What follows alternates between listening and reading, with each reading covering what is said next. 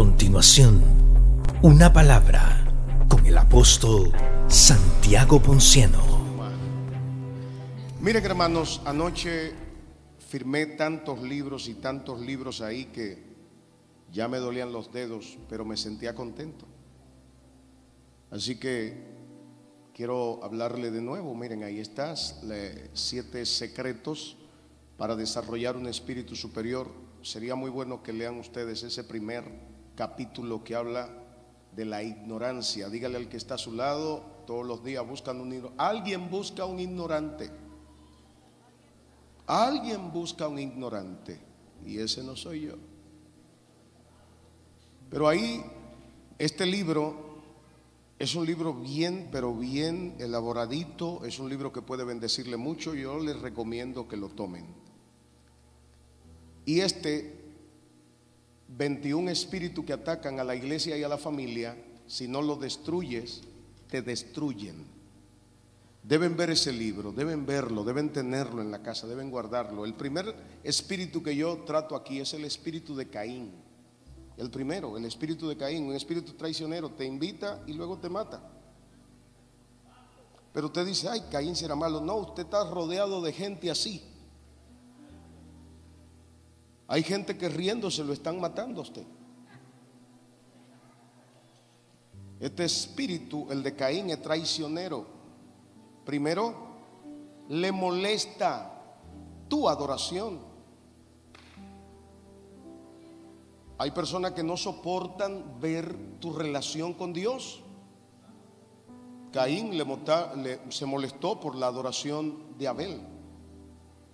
Pero este espíritu también es irreverente. Cuando Dios le preguntó por su hermano, le dijo, ¿quién soy yo para que usted me esté preguntando por él? Así que ustedes van a ver ahí en ese libro 21 espíritus que atacan a la iglesia y la familia. Le va a ser de mucha bendición. A mí, por ejemplo, me ha bendecido muchísimo. Así que se lo estoy recomendando. Y estos, por favor, estos dos, llévaselo a Livington que sea amigo mío. No le cobre ahora. No, no me lo pague ahora, Livington.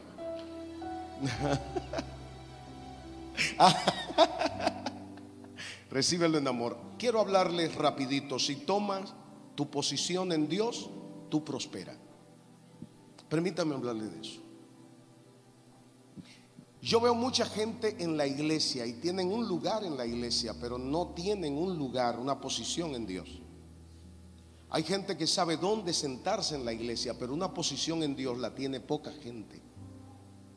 El hecho de estar en la iglesia no dice ni sugiere que usted sea parte del plan ni de las bendiciones del reino. Me parece que si llegó a la iglesia va por buen camino, pero muchos vienen y se van. Hay gente que va pasando, hay gente que va de paso. Así que quiero hablarle a gente que sabe cuál es su posición en Dios.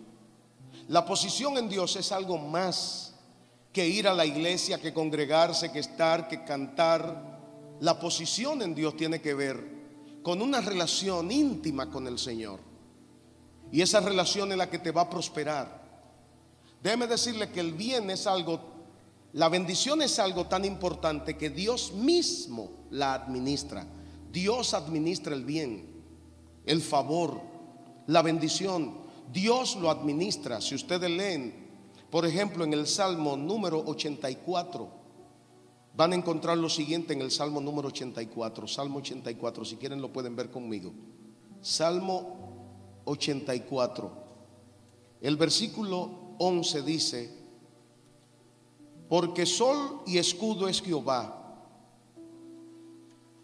Gracia y gloria dará Jehová. ¿Qué va a dar él? Gracia y gloria. No quitará el bien a los que andan en integridad. Oye, Jehová no quitará el bien a los que andan en integridad. Quiere decir que Dios da y quita el bien. Así que ahora es bueno que sepamos que Él no le quitará el bien a los que andan en integridad. Pero el asunto de la posición en Dios es más que lo que nosotros vemos cada día. Permítame decirle, hermano, que hoy quiero que se te vayan los temores. por las situaciones que están pasando, por las cosas que te están sucediendo. Quiero que te vaya tus temores. Si tú sabes cuál es tu posición, las pruebas, los malestares, las precariedades no deben ser tu preocupación.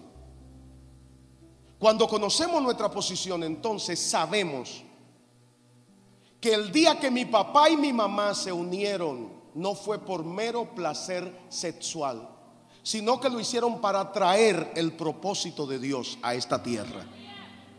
Así que el propósito de Dios se manifestó en lo que sucedió. Yo conocí un predicador llamado Ron Archer, un amigo que puedo mencionar su nombre porque él este testimonio lo da públicamente. Él es el resultado de una violación que le hizo un delincuente a una mujer prostituta.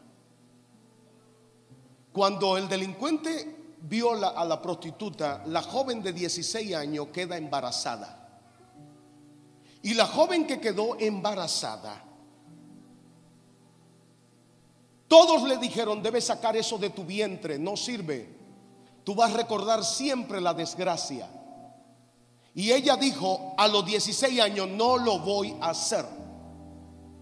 Y no sé por qué, pero no lo hizo. Creo que Dios está en el asunto. A veces nosotros entendemos solo cuando algo sucede dentro de lo normal, ahí estamos callados. Yo conozco dos muchachos de familia que se casaron. ¿Y sabe lo que pasó con los dos muchachos de familia? Simplemente que uno de ellos tomó una pistola, se quitó la vida. Y los resultados nunca llegaron. Y me pregunto, ¿por qué ahora un jovencito que nace en una familia decide quitarse su vida? Y esta muchacha decide dejar nacer uno que todo el mundo le está recomendando que no debe llegar. Yo no sé cuál es la opinión que tiene la gente de ti, pero la que tiene Dios es la que a mí me importa. Porque es posible que la gente vea tu vida de una manera que no encuentran cómo armarla para decirte a ti que Dios te va a bendecir. No entienden de ninguna manera lo que está pasando contigo. Tú eres inexplicable. Nadie puede entender que tú eres parte del propósito de Dios. Pero te voy a decir algo, cuando Dios tiene algo en el corazón para alguien, no hay manera de que su gloria no se manifieste. Y en este momento, en este congreso, quiero que tomen lo siguiente. La muchachita trajo al mundo y dio a luz al, niño que debía nacer. Y ahí nació alguien, creció alguien, se desarrolló alguien y cuando fue grande le dijo, oye madre, te voy a decir algo. Gracias por traerme a este mundo. Ahora te voy a decir algo a ti nunca te faltará nada. ¿Quién es Ron Archer? Uno de los predicadores connotados de este país. Un hombre que en una conferencia, que él da conferencias internacionales, le dan más de 25 mil dólares por conferencia y uno que ha estado en el avión presidencial del pasado presidente de los Estados Unidos. Yo te voy a decir entonces algo. Esto es un asunto de entender que cuando Dios tiene propósito no hay manera de que el diablo lo detenga. Tu vida es bendición y punto. Si el aplauso para Dios tú se lo puedes dar, puede aplaudir. Pero ahora te voy a decir algo. Yo no puedo decirle lo que le voy a decir sin relacionar la vida de ese con la de José. ¿Por qué la gente que Dios va a bendecir es la gente que tiene que pasar por más cosas? ¿Por qué las tantas situaciones en la vida nuestra si somos llamados para bendición? A veces queremos nosotros explicar una vida llena de cosas lindas y testificamos las cosas bellas que nos pasan y ocultamos las cosas malas que nos van aconteciendo. A mí me fascina la Biblia porque la Biblia no oculta la desgracia de los hombres que Dios bendijo. Si yo le dijera a ustedes que hay un pastor que se enamoró de la mujer de su amigo, ¿qué ustedes me dirían? Está fuerte, ¿verdad? Y si le digo a ustedes que ese pastor le quitó la mujer al, amigo, ¿qué ustedes me dirían? Y si le digo que ese pastor hizo planes para matarlo al esposo, ¿está fuerte sí o no? ¿Ustedes qué dirían de ese hombre?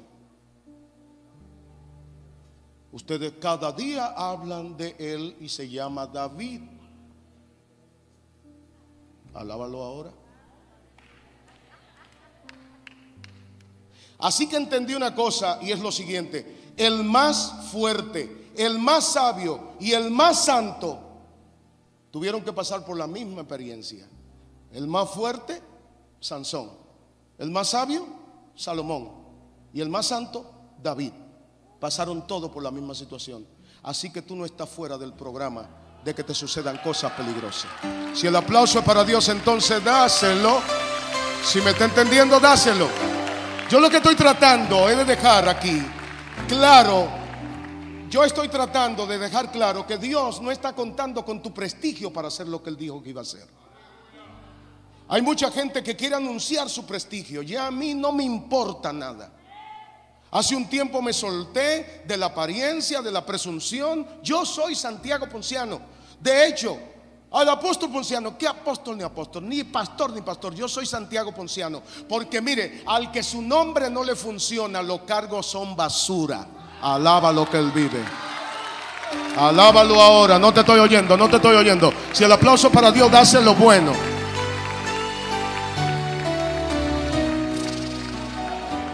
Así que yo estoy en este congreso para dejar una palabra de bendición, simplemente dejar una palabra de bendición.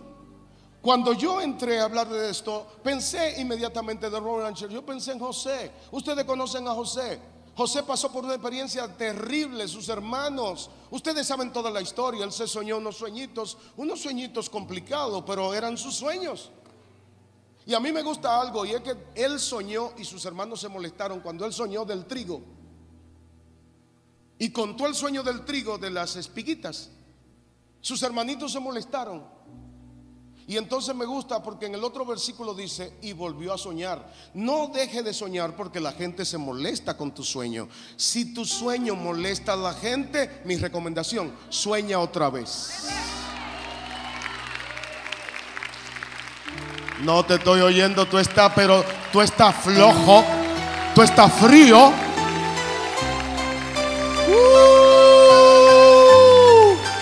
Provócame o no te la doy. ¿Qué pasó? ¿Qué pasó, papá? Óyeme bien.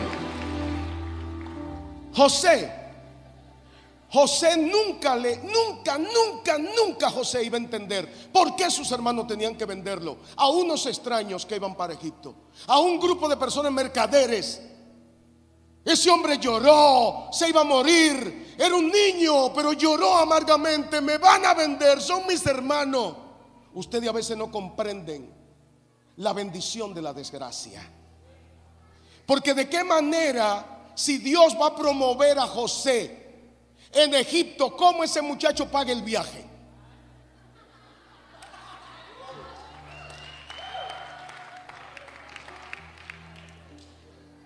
¿Sabe lo que hizo? Dios que preparó una caravana, pero no una caravana, preparó una caravana de gente que conocía el camino, que tenía la pericia del camino, las habilidades del camino. Y dijo, con eso voy a mandar a José. Voy a hacer como que ellos lo compraron. Es mi pretexto para llevarlo a la tierra de su bendición. Oye, manito, alguien está preparando, alguien está preparando desgracia para promover tu bendición. Tú no me estás entendiendo, si me estuviera entendiendo, estuviera dándole un aplauso grande a Dios. Alguien, alguien, alguien. Ahora tú me estás entendiendo, pues vamos caminando hacia algo, pues te voy a decir algo. Dios no solamente organizó el viaje, sino que hizo que las cosas funcionaran de la manera más absurda. Y es gente pagando para llevar el pasajero. Yo compré un boleto para venir aquí. José no compró boleto, sino que a lo que lo enviaron, la línea aérea le tuvo que dejar un bono a favor. Algo está pasando, se ve como desgracia, pero es la excusa de Dios para promoverte y llevarte al lugar de tu bendición. Dios no tiene otra manera de hacerlo, la puede hacer de muchas, pero siempre lo hace de la misma manera. Algo va a suceder que tú no vas a entender, pero en el cielo saben lo que está pasando. El faraón dijo a Moisés, lo mato. A ese muchachito lo mato, dijo el faraón. Y Dios dijo, usted no mata a nadie. ¿Y sabe lo que le dijo Dios? Usted me lo cría. Dámele el aplauso a Dios. Dámele el aplauso al Señor. No te estoy oyendo. No te estoy oyendo, papito Livington, no te oigo. Usted me lo cría. ¿Cuántas veces las desgracias que Dios ha hecho han redundado para bien tuyo? Yo estoy ya, hermano, ya aprendí a darme cuenta que Dios lo hace a su manera. Lo hace a su manera. Dios tiene manera de hacerlo. Dios sabe cómo hacerlo. Y en este momento te dejo esto y me voy de aquí. Pero te voy a dejar esto antes de irme. Los hombres caminando más allá del nivel de lo que su humanidad le permite, van a ver a Dios, van a ver lo que Dios es capaz de hacer. Así que luego de este testimonio le digo lo siguiente. Todos los que estamos aquí nos han enseñado el poder de la fidelidad. Pero la mayoría de los que estamos aquí conocemos la fidelidad, pero ignoramos la lealtad. Nadie, oye, nadie alcanza la bendición y la gracia, ni la posición solamente con fidelidad. La palabra fidelidad parece contenerlo todo, pero no es lo mismo fiel que leal. Los reinos no le piden a sus súbditos fidelidad, le piden lealtad. Y el único pecado que no se perdona es la traición. Y para que usted me entienda, los ángeles traicionaron el cielo y fueron enviados hacia abajo. ¿Recuerdan el evento? El hombre desobedece y también cae. Jesucristo murió por el hombre, pero nadie se ha prestado a morir por los ángeles. Dámele el aplauso al Señor, si me está entendiendo. No hay redención. Ahora, ¿por qué yo le traigo fidelidad y lealtad? Porque esa palabra me bendijeron a mí y aprendí que una iglesia que está llamada a ser una iglesia apostólica o como tú quieras llamarle, una iglesia de reino, una iglesia de este tiempo, hay muchos términos, pero iglesias son iglesias. Son lugares donde Dios se manifiesta. Son gente con un llamado y salvación legítima. Así que si quieres ser parte de ese cuerpo de Cristo que al final eso somos, tiene que aprender el valor de la lealtad. La fidelidad. El que es fiel no siempre leal, pero todo el que es leal siempre es fiel. ¿Por qué le digo eso? Porque la fidelidad la gente la procura en uno que se parece a él. La gente solo le es fiel a uno que hace lo que él aprueba. Una persona es fiel porque lo que alguien está haciendo lo está aprobando. Así que en un fiel tú tienes uno que te cuestiona de noche y de día. Pero el leal siempre estará contigo sin importar lo que esté sucediendo en tu vida. Porque Él dice, yo estoy para servirte donde quiera que vaya. No, me usted no sabe aplaudir. Usted tiene problema ahí, ahí. ¿Qué no le pasa, hombre? Saque de abajo. ¿Qué fue, papá? ¿Qué pasó? Ahora, si me va entendiendo en esto, te voy a dar un poquito más todavía. Te dejo esto. Fiel no siempre leal, leal siempre fiel. La fidelidad te acerca, la lealtad te mantiene. La lealtad te acerca. Perdón, la fidelidad te acerca, la lealtad te mantiene. ¿La agarraste? Hay personas que se acercan a ti, pero con fidelidad. En un momento se van. Los leales se quedan. Se quedan. Pero te voy a dar un poquito más todavía. La fidelidad. Los fieles se retiran en la hora de la crisis. Los leales prefieren la muerte. Te voy a decir más todavía. Pedro era fiel, pero negó a Cristo. No conocía el valor. ¿Sabe lo que le dijo Jesús? Me va a negar Pedro. ¿Y sabe lo que le dijo Pedro? Jamás te niego. Me vas a negar. ¿Y sabe lo que le dijo? Jamás te niego. Y le dijo, antes que el gallo cante, usted me habrá negado tres veces. ¿Sabe qué hizo Pedro? Lo negó. ¿Y sabe quién cumplió? El gallo. Dámele un aplauso al Señor.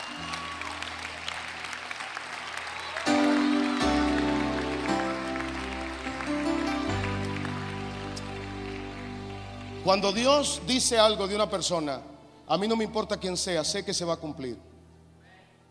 Porque parecería que el gallo no iba a hacer lo que le dijeron que iba a hacer. Y Pedro sí. Muchas personas que tú conoces parece que no van a dar la talla. Si Dios lo señaló, préstale atención. Respeta a cada persona dentro del templo. Y si Dios lo señaló, respétalo mucho más. Yo no sé cuántas veces me he equivocado con la gente. Yo me equivoco a diario con la gente. Veo gente con un perfil de éxito y son unos fracasados.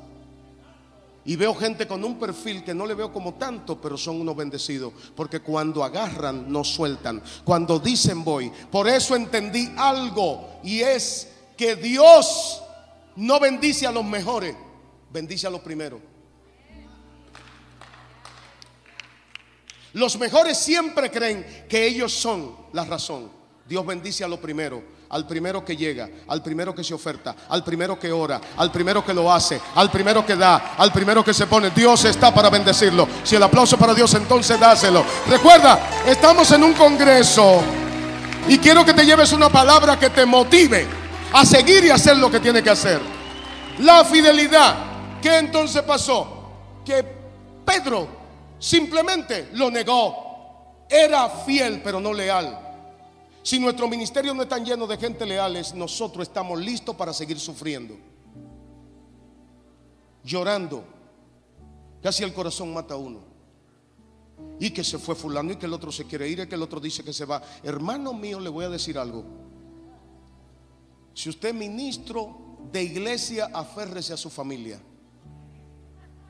Porque los únicos que yo veo que no me dicen me voy son los de mi casa.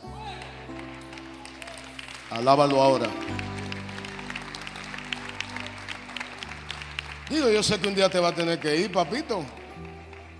Pero no te va. A veces nosotros no entendemos lo que pasó con Orfa y con Ruth. ¿Quién dijo que Ruth que Orfa era una muchachita mala. ¿Quién dijo que ella no era fiel? Ella era fiel.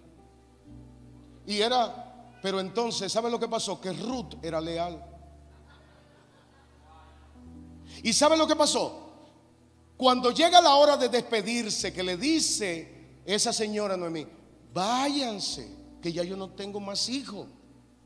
¿Sabe lo que dijo Orfa? Lloró y le dijo, ¿cómo es posible? Pero llorando se fue. Hay gente que con lágrimas te van a dejar, pero te van a dejar. Tú sabes la gente que me dice, usted es mi padre, usted es mi papá. Digo yo, sí, soy tu padre, pero no me besa la mano. No sé si ustedes saben lo que es la bendición, papá. Hace tiempo que lo perdimos. ¿Y sabe lo que hizo la otra muchachita llamada Ruth? ¿Qué dijo Ruth? No me pida que te deje, ni que me aparte de ti. Donde usted vaya, yo voy. Donde usted coma, yo como. Si hay comida, hay. Y si no hay, no hay, agrego yo. Tu pueblo será mi pueblo, pero entonces aquí cambia todo. Y tu Dios será mi Dios. Dámele el aplauso a Dios. Ese día me di cuenta de dos cosas hay gente que están a mi lado y son para una temporada. Y hay gente que están a mi lado y son para toda la vida.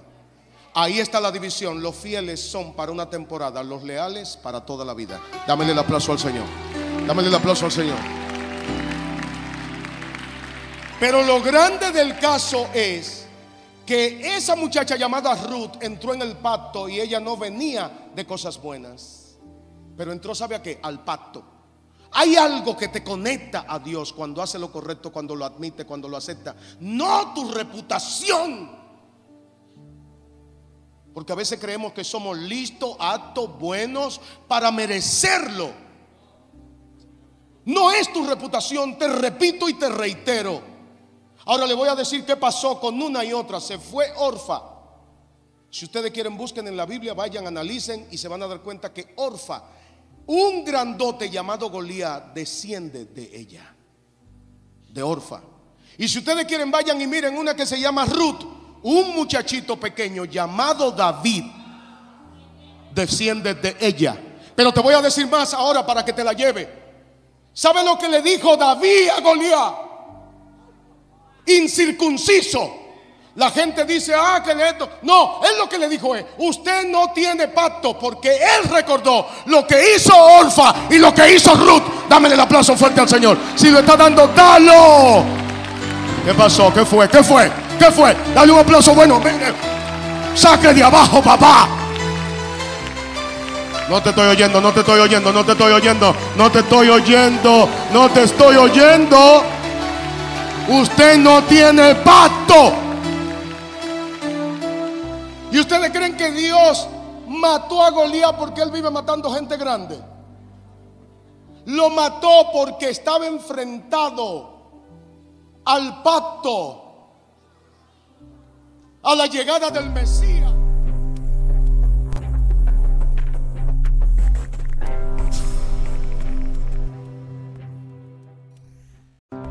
A continuación, una palabra el apóstol Santiago Ponciano. Ese día se definía lo mismo que pasó en el Génesis. ¿Quién mata a quién? En el Génesis, Caín mató a Abel. Pero ahora estamos bajo pacto, caminando hacia la misma descendencia, la misma lucha, el mismo lugar. ¿Quién mata a quién? Te garantizo que a partir de este momento nadie mata al que tiene la esencia, la semilla del Dios Todopoderoso de Jesucristo, el Hijo de Dios. Así que en esta ocasión, en esta ocasión, en esta ocasión, no muere de nuevo la promesa. Aquí entonces era natural que Jehová tenía que matar ese gigante. Y cuando David le dijo incircunciso, Dios dijo verdaderamente. ¿Y sabe lo que dijo Goliat? Su, carne se la ha hecho a las aves. ¿Y sabe lo que dijo David? Hoy te mato. La última palabra que usted da tiene mucho sentido, tiene mucho valor. Si tu última palabra es queja, gritos, lo siento por ti. Si tu última palabra es bendición y alabanza, tú vas por buen camino, está bien empoderado.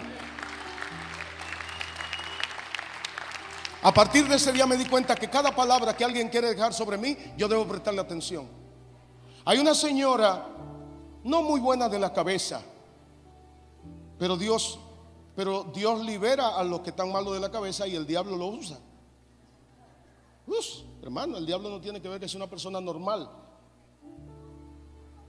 Pues permítame decirle que esa señora en mal estado fue donde mí y me dijo que le diera algo de dinero.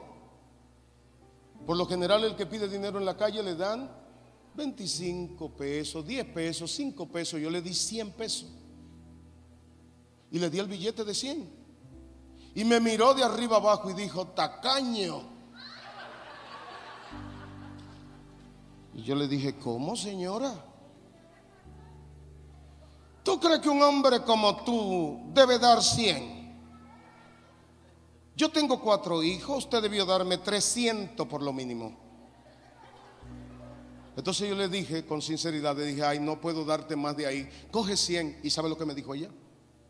Me dijo, espero que cuando salga en tu vehículo te maten. Entonces yo dije, espérate, esa última palabra yo no la dejo que se posesione de mí. Ella es loca, pero el diablo no. Alaba lo que él vive. Entonces le dije a ella, oye, es imposible que tú lo logres. Cancelo tu palabra y declaro que mi vida es larga y buena. ¿Tiene sentido lo que hice? No deje nunca la última palabra en manos de tu adversario. Dámele el aplauso fuerte al Señor. Destruye tu adversario. Dile lo que tiene que decirle en autoridad. Ya casi me voy porque tengo que irme. Me están reteniendo. Eso no es legal. Eso no es legal. ¿Qué pasó, papá? Me tienen aquí detenido. Dámele fuerte el aplauso al Señor. ¿Qué pasó, papá? ¿Qué pasó, papá? ¿Qué fue? ¿Qué fue?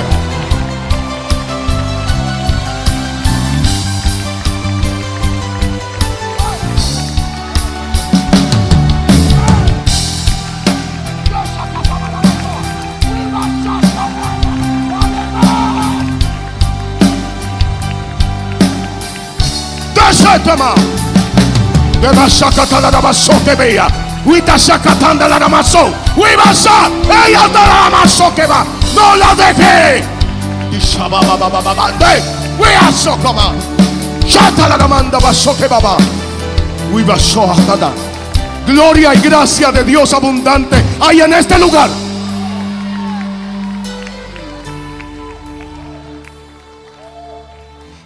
Siéntese y déjeme predicar. Déjeme predicar. Que ya lo conozco. Déjeme predicar. Hermanos, yo no quería decirle esto. Pero ustedes pueden seguir leyendo la historia esa de Goliat. La cabeza se la arrancaron a Goliat. ¿Y por qué David no le dejó la cabeza? Se llevó la cabeza. Y se fue con la cabeza. Y la puso en un lugar que le llaman todavía hoy Monte de la Carabela. Monte de la Carabela. ¿Y sabe lo que escribió Pablo? Que el enemigo está debajo de nuestro pie. Porque cuando a Cristo lo crucificaron, los pies quedaron sobre la cabeza de Goliat. Usted no sabe aplaudir, hombre. Del aplauso grande. ¿De qué se trata? ¿Me está entendiendo? Dáselo.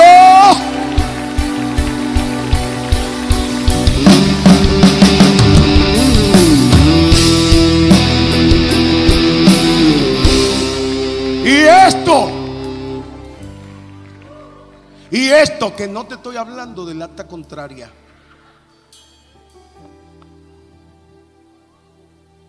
Ese tipo está agarrando algo bueno ahí. ¿Ah?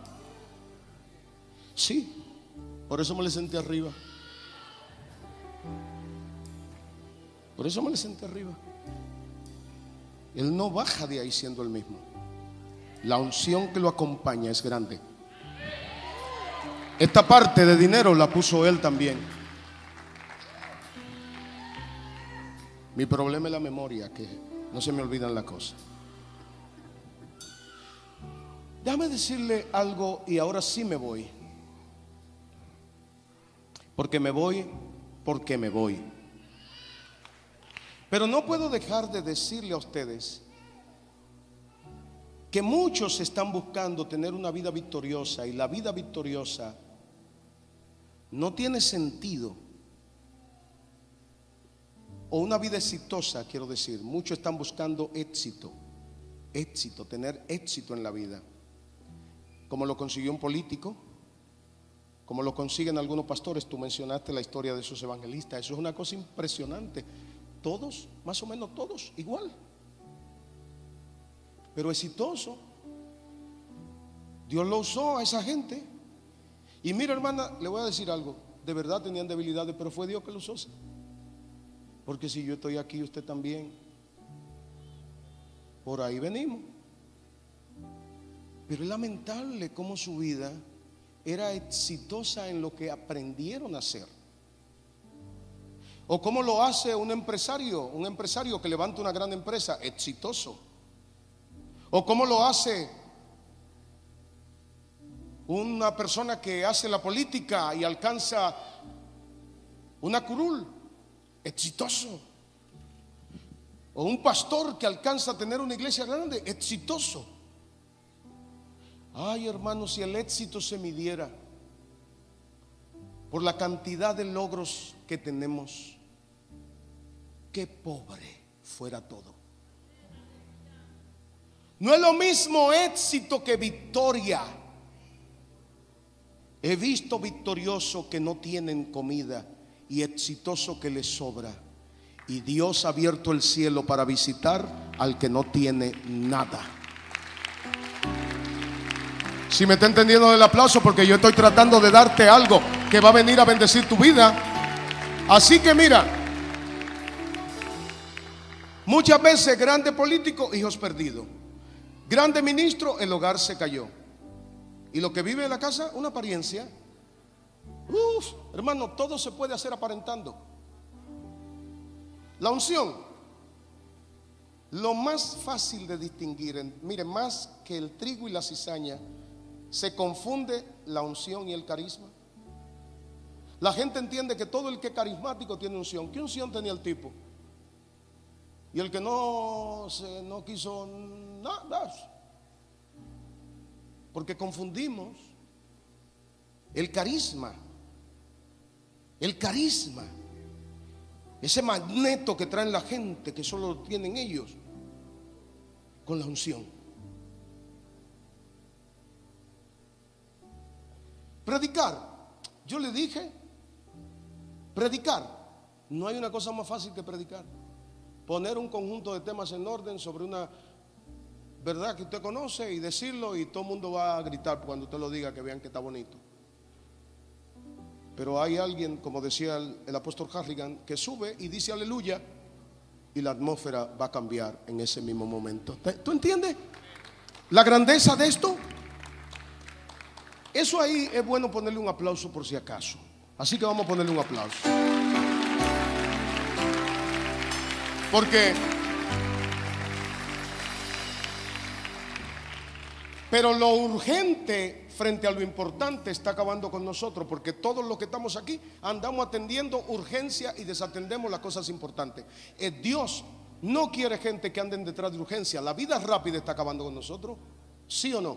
Miren hermano, la edad de piedra fue exitosa. El hombre manejó la piedra con tanta destreza que hasta fuego hicieron con piedra. La edad de los metales fue maravillosa. Se pusieron los metales en circulación, la espada, los grandes. Eso fue una cosa tremenda, la edad de los metales, de los metales. Mercantilismo se le llamó. Los barcos andaban, los piratas, buscando tesoro, buscando oro por toda esta América que estaba llena de oro. Entonces, es el mercantilismo. La revolución industrial, eso fue terrible, la máquina de vapor, todas las cosas que se, lograron, eso fue tremendo. El renacimiento, el desarrollo de las artes, el surgimiento los grandes pintores, las grandes personas, los magníficos surgieron ahí y eso fue lo que le dio pie a la modernidad. Qué maravilloso todo esto. Todas esas revoluciones fueron fuertes. Ahora el hombre está con una revolución que se llama la revolución tecnológica de la informática y de la virtualidad. Nunca, nunca, nunca habíamos estado nosotros viviendo una época que nos esté dejando tan poco. Se está acabando todo, nos están sacando todo, hermano. Uno puede estar predicando un mensaje y alguien puede estar mandando mensajito, hermano, y recibiendo. Pero no voy a seguir con ese tema porque aquí todos tienen un celular. Y hasta yo tengo uno, no vaya a ser que me atrapen ustedes ahorita mandando un mensaje. Démosle un aplauso al Señor.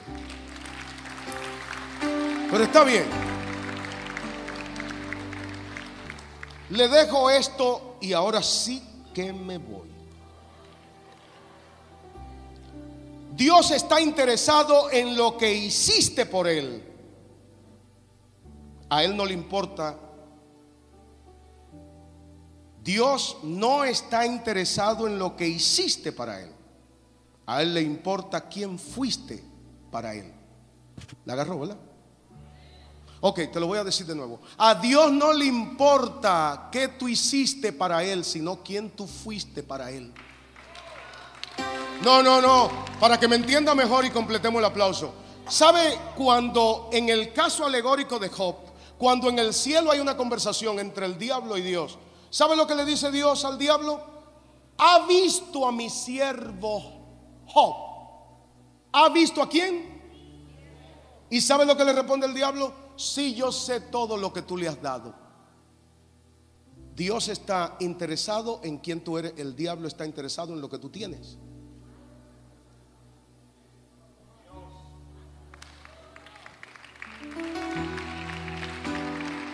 ¿Ha visto a mi siervo Job? Sí, yo sé todo lo que tú le has dado. Dios, yo le digo, Dios, ¿y por qué tú llevas uno a cero? Esa es una demostración del reino. La vuelta a cero es obligatoria. Todos los que están aquí, si Dios lo va a usar, van a tener que conocer el cero. Dígale al que le queda la par, ¿usted conoce el cero?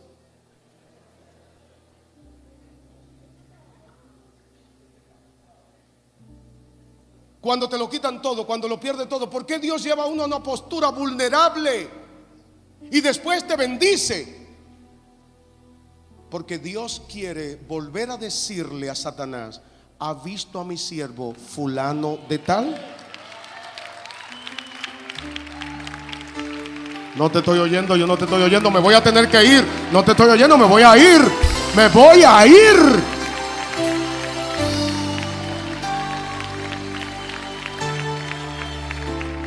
No lo que tienes, lo que eres. ¿Qué hace a los hombres famosos? Lo que tienen, sin importar lo que son. ¿Qué hace que un político reconozca a alguien? Lo que él tiene, no lo que es. De hecho, hay mucha gente que ya no le interesa saber quién es nadie, sino lo que tiene. Y Dios funciona de la misma manera. Se equivoca. Dios quiere saber quién eres. Los mensajes han estado muy alineados con eso de quiénes somos, quiénes somos, quiénes somos, quiénes somos. Desde el mensaje de este siervo maravilloso. Tocaron profundamente. Usted, eso toca la fibra. Mi hueso. Mi hueso. Todos han tocado los mensajes, todos. Y ese mensaje de hoy, agresiva, fuerte, inmisericordia, poderosa en Dios. Démosle un aplauso a Dios. Qué tremendo la palabra del apóstol. Como han sido todas palabras contundentes que nos ponen a nosotros contra la pared y qué bueno que nos ponen. Porque estamos muy de nuestra cuenta con esta libertad que nos ha dado el Espíritu de Dios y la gracia y la gloria y la bendición. Y a veces entendemos como que esto no lleva supervisión. Los buenos supervisados son mejores. Dios supervisa. Así que entonces yo le digo lo siguiente. Si quieres tener claro tu lugar, debe evitar lo siguiente. Primero, entusiasmo sin conocimiento. Hay mucha gente en las iglesias entusiasmada, pero no saben nada de nada. El Espíritu Santo está aquí, no lo sé, pero estoy aquí y es bueno y me gusta y salté. Tú tienes un llamado ministerio, no sé cuál es. ¿Y tú dónde cuáles son? Yo no sé cuáles son. Van a dar un curso para saber cuáles son, pero todavía el curso no ha comenzado. Ay, bendito sea el Señor. ¿Y si no te dan el curso?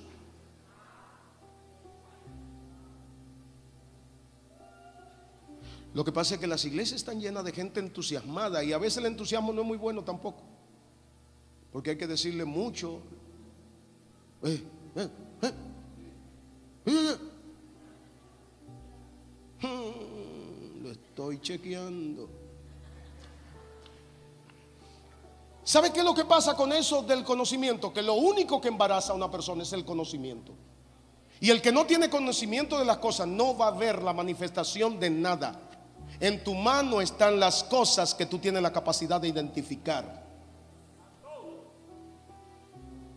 Entonces, hermano, el conocimiento te va a embarazar. Hay una película que se llama La momia. Yo no soy, yo no soy muy peliculero, pero esa película que se llama La momia, tuve la oportunidad de verla. La momia comienza matando, matando, matando, matando, pero hay uno que cuando habla, la momia le dice, a ti no te voy a matar, te voy a dejar vivo. Me será útil porque tú tienes el lenguaje de los esclavos. El diablo busca personas ignorantes para manipularlas. Ese no soy yo. Dígale al que está a su lado. Dale el aplauso fuerte al Señor. No, no y no. Las iglesias, las iglesias, Dios no pensó en que se reunieran personas para que nomás cantaran. Dios pensó en levantar un pueblo que gobernara, que hiciera la diferencia, que tomaran las universidades, que tomaran en todo lugar, que fueran los grandes empresarios, que fueran la gente que tomaran el control de las ciudades. Estoy creyendo por una iglesia que se va a levantar en el mundo con conciencia de lo que Dios quiere hacer. Una iglesia poderosa. Mira, en esto del conocimiento le voy a decir una cosa, porque hay que irse a comer. Le voy a decir una cosa, porque hay que ir a comer. Pero le voy a decir algo, aquí comen a las cuatro. Le voy a decir algo.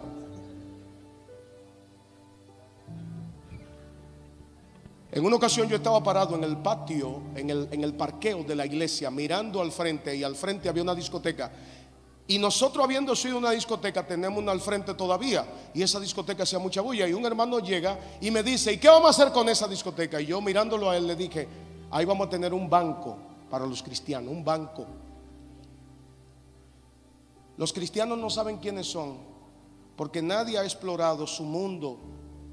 Nadie se ha interesado porque hayan bancos de cristianos, universidades para cristianos, colegios para cristianos, instituciones para cristianos.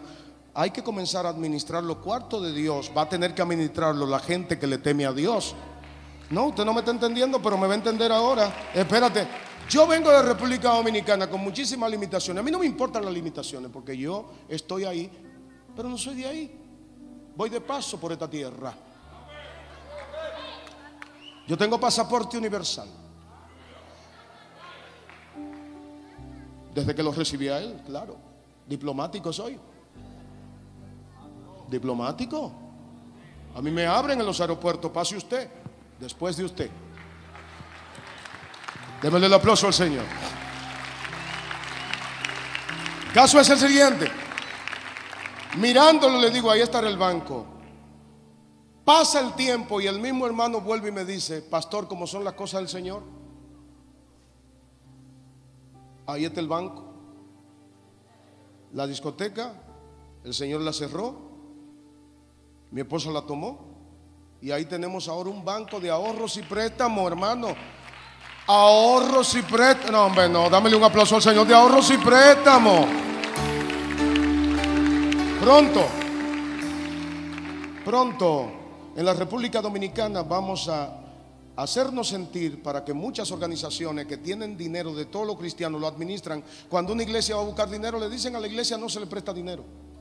Te digo que el conocimiento hay que tomarlo tenemos que tener conocimiento. Nosotros no podemos seguir repitiendo los mismos errores y en la iglesia venir a adorar a Dios como que nada está pasando. Hay que cambiar situaciones, hay que tumbar. Hay diablo, hermano, que no se sacan orando, se sacan con una acción contundente de una autoridad que nos ha sido dada. Démele un aplauso al Señor. Pero está bien.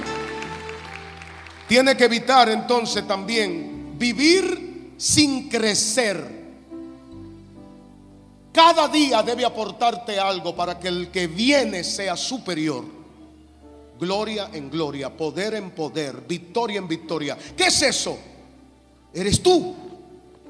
Mañana no venga llorando porque el muerto que mataste se, levantó. Porque hay gente, hermano, que milagro orando por los muertos no hacen, pero esos, esos muertos de ellos se le viven levantando. Todo lo que Dios ya venció en tu vida, dalo por vencido y sigue hacia adelante. Supérate cada día, supérate cada día. Entonces, todo lo que no crece desaparece. Tercero, soñar sin ejecutar. Toda palabra sin acción es una frustración. Y parte de la frustración es de la gente en las iglesias, es que siempre lo recibo, lo agarro. Eso no lo recibo, eso no lo agarro. Esto sí lo atrapo. Esto lo atrapo, pero no tiene nunca nada en la mano. No se trata de acciones solo simbólicas. Se trata de una práctica. Cuando usted vaya a la casa, saque todo lo que oyó aquí y llévelo a la casa. Impacte su comunidad, impacte su familia, impacte su hogar, impacte a sus hijos. ¿Para qué me sirve un congreso? Tengo que salir equipado. Y aquí vinimos a equiparlo para lo que viene. Esta noche hombres de Dios estarán dando palabras poderosas aquí. Y sé que la trae. Y sé que viene una palabra de fuego. Y sé que te arde el corazón por darla. Y la vas a dar. Y entonces lo otro es trabajar sin excelencia. El trabajo sin excelencia es mediocridad. Enseñé en mi iglesia y me cansé de lo mediocre, de lo término medio, de lo que se queda a mitad. La República Dominicana tiene algo y es que somos muy chabacano y nos sentimos felices con la chabacanería y nos olvidamos de que hay un nivel de excelencia que lleva menos chabacanería y lleva más trabajo. Estoy tratando de implementar eso en la gente que me rodea. Suéltame un poco la chabacanería y haz lo que tiene que hacer para la gloria de Dios. Suelta los niveles. No, no, usted no está dando un aplauso fuerte. Me está dando un aplauso. Me está dando el aplauso. Hay niveles donde yo tengo que ponerle excelencia a lo que hago. Excelencia a lo que hago. Yo estoy creyendo por tus cruzadas. Óyeme bien. Tus cruzadas excelente. El mejor sonido. Los mejores escenarios. Lugares grandes. Gente empoderada. Y sin la presión de que el dinero hay que recogerlo en ofrenda ahí. Porque tú vas a tener un equipo de gente que va a patrocinar y promover todas tus cruzadas en América y el mundo. Porque Dios te va a dar gente fiel, que te ama y que tienen el dinero para ponerlo, invertirlo en el reino. Si el aplauso para Dios, déselo, porque estoy creyendo por eso, papá. Yo creo por ti. Excelencia. Y te voy a decir algo. Declaro que todo espíritu de cultura dominicana que frena se te quita. Y agarra una cultura universal, administración efectiva, hombre con plomo, caché y coraje, papá. Dámele el aplauso a Dios. Caché y coraje. ¿Qué pasó, papá? Sácame de abajo. ¡Ey! ¿Qué fue? Vamos. ¿Estás entendiendo? Y entonces te digo lo último. Liderazgo sin profundidad. Un hombre llega, y ahí voy, hasta donde llega su carácter y su integridad. Y nadie va más allá de su pensamiento. Usted es como piensa. Si tú quieres conocer a alguien, hay dos maneras muy claras de conocer a alguien. Lo primero es, déjelo que hable. Donde quiera que usted llegue, trate de que la persona que está con usted hable más que usted, no hable usted más que el otro. Deje a todo el que quiere hablar que hable y quédese callado. Tiene más gracia escuchar que hablar. Y le voy a decir algo. No cuente su historia de éxito y epopeyas cristianas a todo mundo. Hay gente que no entenderá el nivel por donde va y cuando le hable los ofenderá. Cuéntale tu historia a los reyes. Los reyes no le cuentan su historia a los súbditos. Rey habla con rey. Ay, no te estoy oyendo, papito. Dámele el aplauso al Señor, no te estoy oyendo. Rey habla con rey. Es lo primero. Y lo ultimito, Dios mío, qué cosa tan grande. Te voy a decir esto. El talento habla de Dios, pero el carácter habla de ti. Todo lo que es tu talento a mí no me importa, me importa lo que tú eres, porque el talento te lo dio Dios, pero el carácter tú decidiste hacerlo. El carisma no te sostiene en la hora de la prueba, el carácter sí. Los carismáticos cuando llega la prueba se callan. El que tiene carácter alaba a Dios en voz más alta. Dios, Dios me dará. Óigame, Usted sabe qué es lo que Dios le va a dar a usted. Todo lo que usted pueda administrar, eso Dios se lo va a dar. ¿Lo entendió? Todo lo que usted pueda administrar, eso Dios se lo va a dar. Pero ahora le voy a decir algo. Usted solo puede administrar lo que su carácter le permite. A veces usted dice, ¿por qué fulano tan buen predicador, tanta unción, tan hombre tan grande, tan inmenso? ¿Por qué no le crece la iglesia? ¿Por qué no le crecen las cosas? ¿Por qué no le funcionan los planes? El problema no es lo que hace, es su carácter, lo que es. Porque mire lo que pasa. El talento te abre puerta y el carácter te la cierra. Papito, dámele el aplauso a Jehová de los ejércitos. Dáselo. Así que el carácter te da influencia. La influencia es la que abre puerta.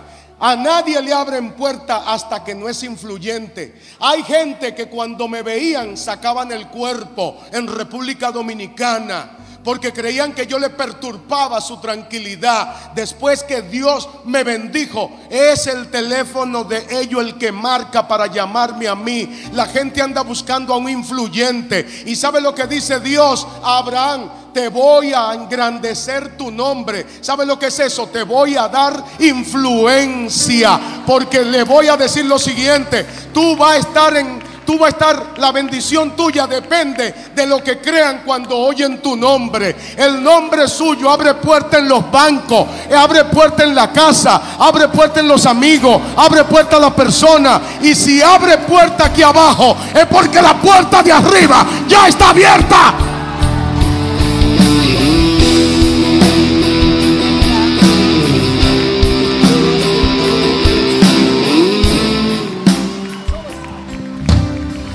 Dios mío. Dale la mano atrás y dile, esto está revolucionado. Dile, Dios te trajo a revolucionar tu vida. Sorprendente. ¿Qué pasó, papá? Padre de la gloria, ¿cuánto están listos para esta tarde? Qué palabra la que el Espíritu de Dios ha traído. Dile al que te queda al lado, no deje que lo que no tiene vida se te pegue, ni que tampoco te aconseje.